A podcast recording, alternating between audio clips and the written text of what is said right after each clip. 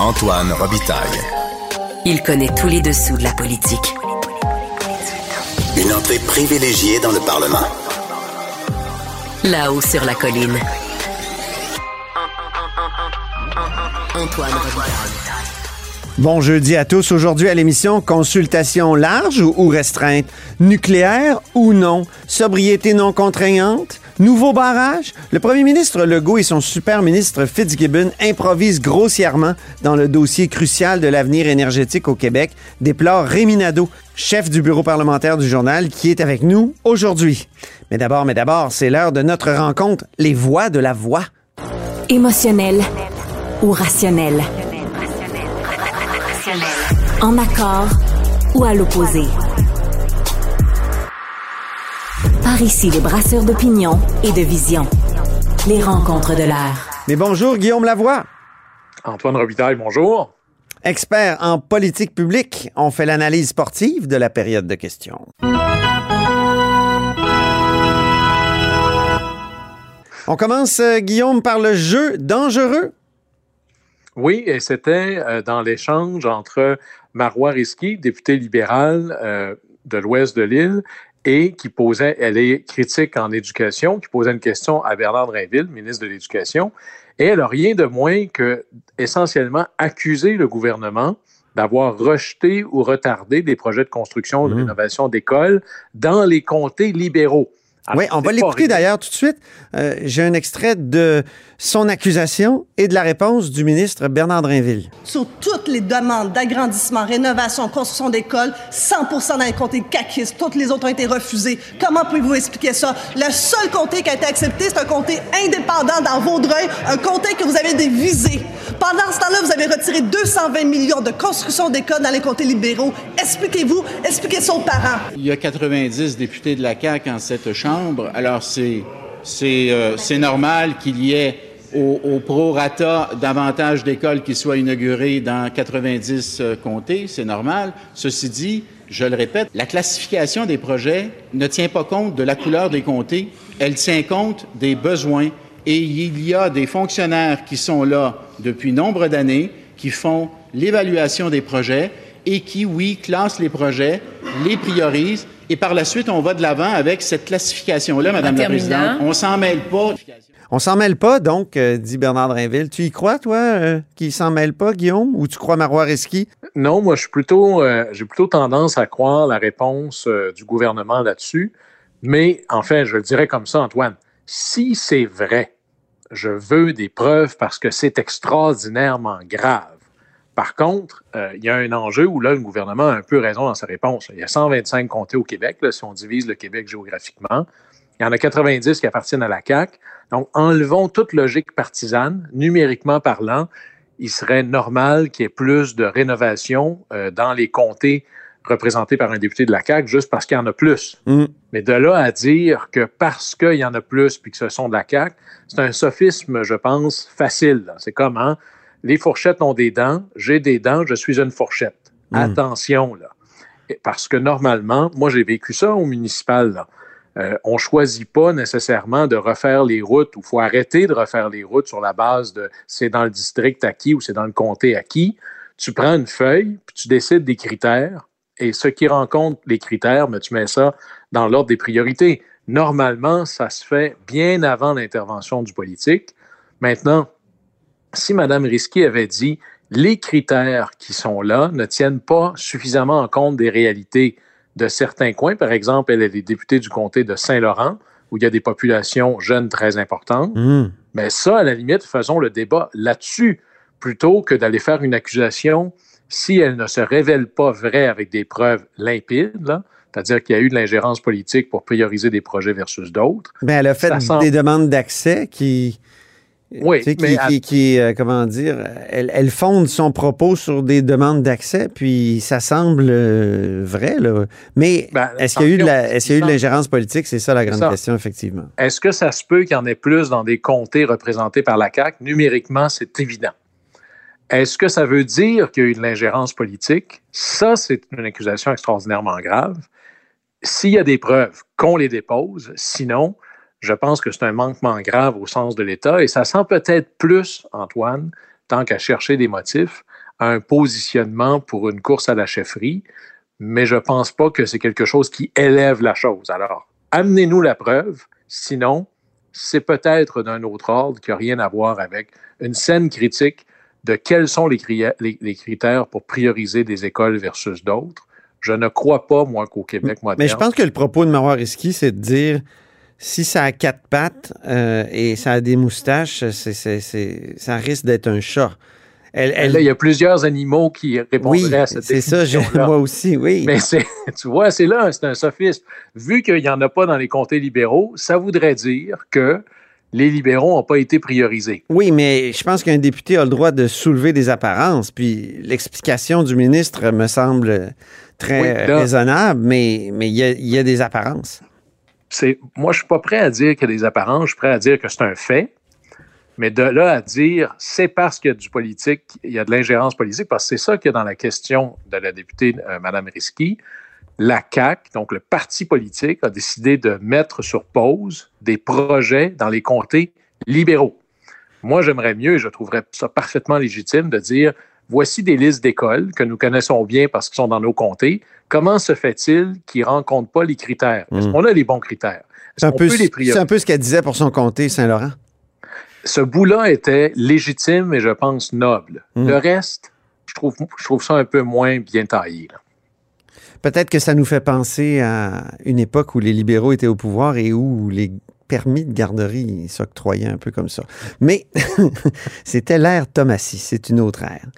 Deuxième jeu que tu veux euh, souligner, le jeu en plein contrôle et pas sur la bonne patinoire. Oui, alors là, ici, on a euh, un échange entre euh, le co-porte-parole de Québec solidaire, Gabriel Nadeau-Dubois, qui pose une question au premier ministre, M. Legault, à propos de...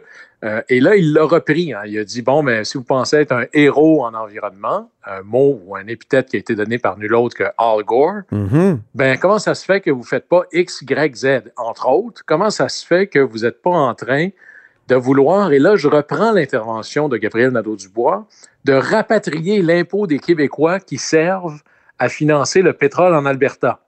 Hmm. là, j'avoue que j'ai eu besoin d'une seconde ou deux pour me dire, ben oui, mais ça, ça veut dire que c'est de l'impôt. Le, Québec, comme le gouvernement du Québec n'envoie pas de chèque en Alberta pour développer le pétrole. Euh, donc, on parle de l'impôt fédéral prélevé au Québec. alors, hmm. là-dessus, euh, jeu en plein contrôle et pourquoi pas sur la bonne patinoire? D'abord, euh, M. Legault, ici, a été bon prince de ne pas reprendre à son compte, pour s'en péter les bretelles, l'épithète de, de Al Gore, comme quoi il était un héros, entre autres parce que euh, c'est le genre d'épithète qui te suit, ça. Et je pense à Shimon Peres, l'ancien premier ministre d'Israël, qui avait obtenu le prix Nobel de la paix, mm-hmm. et il avait dit le problème avec le prix Nobel de la paix, c'est qu'après ça, tous les jours, on te dit, ben là, si vous avez eu ce prix Nobel-là, il faut vivre à la hauteur de ça. Alors, c'est pas facile de te faire donner une étiquette de héros, pas pour ce que tu as fait avant, mais ce qu'on te reprochera de ne pas être à la hauteur pour la suite. Alors là-dessus, euh, faut faire attention. Et là, ce qui était particulier dans la demande de Gabriel Nadeau-Dubois, qui a bien été relevé par le premier ministre euh, François Legault, c'est, ben là, un instant, là, s'il s'agit de dollars d'impôts fédéraux prélevés par le gouvernement fédéral, peut-être que M. Nadeau-Dubois s'est trompé de parlement.